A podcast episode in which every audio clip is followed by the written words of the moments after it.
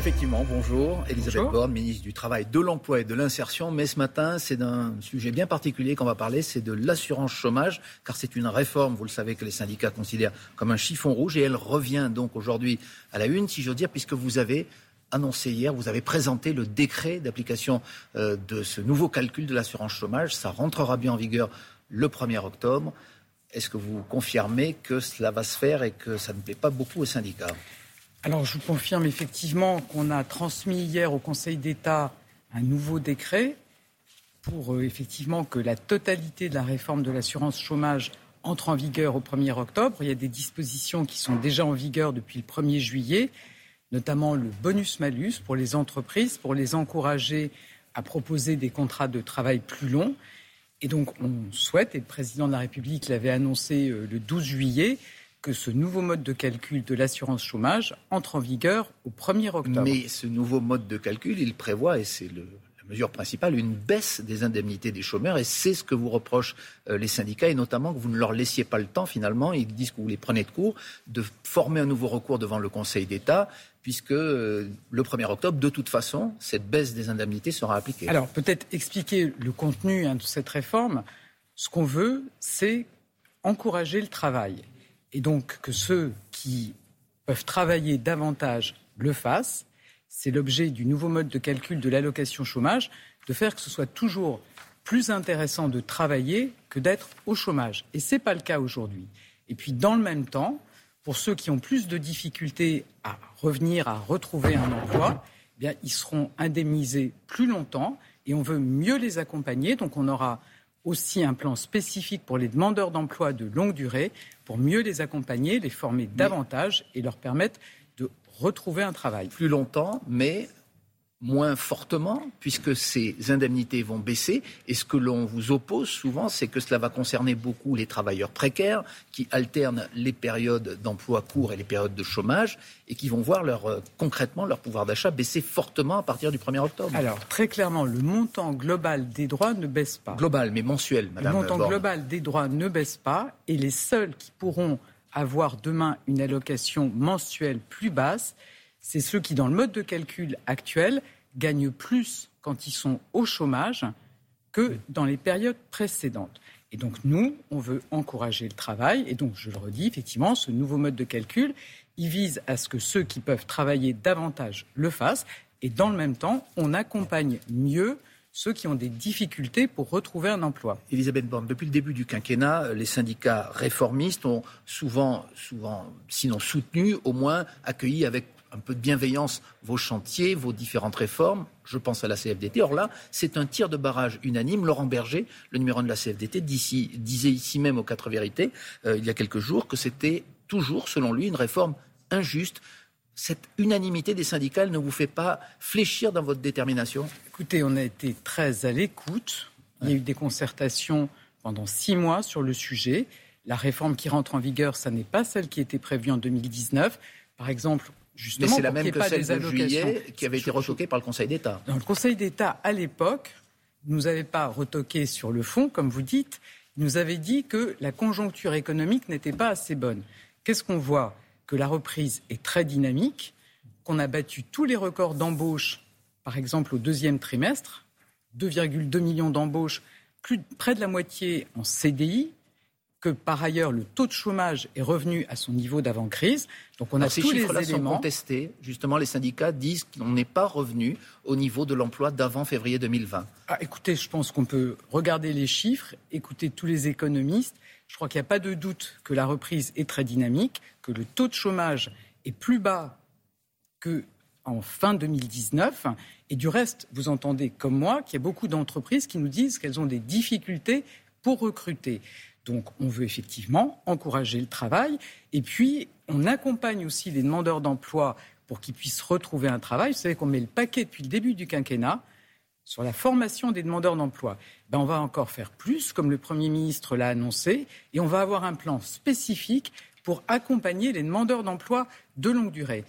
L'engagement qu'on prend, c'est que chaque demandeur d'emploi de longue durée soit recontacté par un conseiller d'ici la fin de l'année pour faire le point sur sa situation. Et puis je vous dis, on va les former davantage, On veut encourager. Ça veut dire qu'il y a eu du retard, que pendant les quatre premières années du mandat d'Emmanuel Macron, c'est quelque chose qui n'a pas été assez fait. on n'a jamais mis autant de moyens pour former les demandeurs d'emploi. Au début du quinquennat, au début du quinquennat, on formait un demandeur d'emploi sur 10, on est à 1 sur 6, on va faire davantage. L'objectif, c'est que ces demandeurs d'emploi, ils aient bien les compétences qui leur permettent de trouver un emploi et qui répondent aux besoins des entreprises. Donc on a mis le paquet, on va le faire davantage. On veut moi, je, pense que clairement, un demandeur d'emploi qui n'a pas travaillé depuis un an, deux ans ou plus, il faut qu'il retrouve confiance, qu'il reprenne une activité. On va encourager la mise en situation en entreprise et on, aidera financièrement les entreprises qui forment les demandeurs d'emploi. Madame Borne, est-ce qu'il n'y a pas aussi, et vous le tentez de le faire ce matin, un effort de pédagogie à faire Parce que ce que disent les syndicats, c'est que cette, réforme de l'assurance chômage, elle contribue euh, finalement à, stigmatiser les demandeurs d'emploi, à donner l'impression qu'ils préfèrent rester au chômage plutôt que de chercher un travail. Est-ce que c'est... enfin, c'est ce qu'ils répondent. le gouvernement n'a jamais dit ça, je n'ai jamais dit ça. Mais je dis que ceux qui peuvent travailler davantage doivent le faire. Ceux qui ont besoin d'être accompagnés. Vous pensez que certains choisissent de rester au chômage? Ceux qui ont besoin d'être accompagnés le seront davantage et mieux. Moi, je pense que le système actuel, il est quand même assez paradoxal quand on voit que parfois on ne gagne pas plus en reprenant un travail qu'en étant au chômage. Et donc on choisit de rester au chômage, c'est la question que important, C'est important que les incitations soient effectivement en faveur du travail. Et c'est ce que fait ce nouveau mode de calcul de l'allocation chômage. On va parler d'un autre sujet très important, la réforme des retraites pourquoi le gouvernement et le président de la République soufflent le chaud et le froid euh, sur cette éventualité? Emmanuel Macron dit que cette réforme est indispensable. Quelques jours plus tard, Jean Castex affirme que les conditions euh, sanitaires et économiques ne sont pas réunies. Or, vous venez d'affirmer que la croissance repart. Pourquoi ne pas dire une fois pour toutes, soit que cette réforme sera votée avant la fin du quinquennat, ou en tout cas discutée, soit euh, qu'elle fera partie des, promesses de campagne du, du futur candidat Macron Le président de la République et le gouvernement tout le monde dit la même chose, que cette réforme, elle est indispensable. Elle est indispensable parce qu'il faut un système plus juste, plus lisible. On sait aussi qu'il faut qu'il y ait des pensions qui soient au bon niveau quand on a travaillé, quand on a une carrière complète. Mais ça, on, sait qu'on devra travailler davantage. Demande, en fait, le président de la République a dit très clairement qu'il ne lancerait pas cette réforme lorsque Enfin, il ne lancera pas cette réforme avant que la crise sanitaire soit derrière nous. Aujourd'hui, ça n'est pas le cas. On va voir ce qui se passe dans les prochains mois. Mais donc aujourd'hui, la situation, la crise sanitaire n'est pas derrière nous. Mais est-ce qu'on ne joue pas sur les mots et sur les chiffres? Parce qu'on explique aussi que tous les jours que la, situation du Covid s'améliore. Vous l'avez rappelé tout à l'heure que les chiffres de l'emploi euh, sont meilleurs qu'ils ne l'ont jamais été depuis euh, de longs mois. Donc les, critères, quelque part, ils sont réunis. Pourquoi, euh, dans, ces cas, dans ce cas, pardon, on a besoin d'avoir de la sérénité sur le plan sanitaire. Ce n'est pas encore le cas aujourd'hui. Moi, je ne sais pas ce qui va se passer dans les prochaines semaines.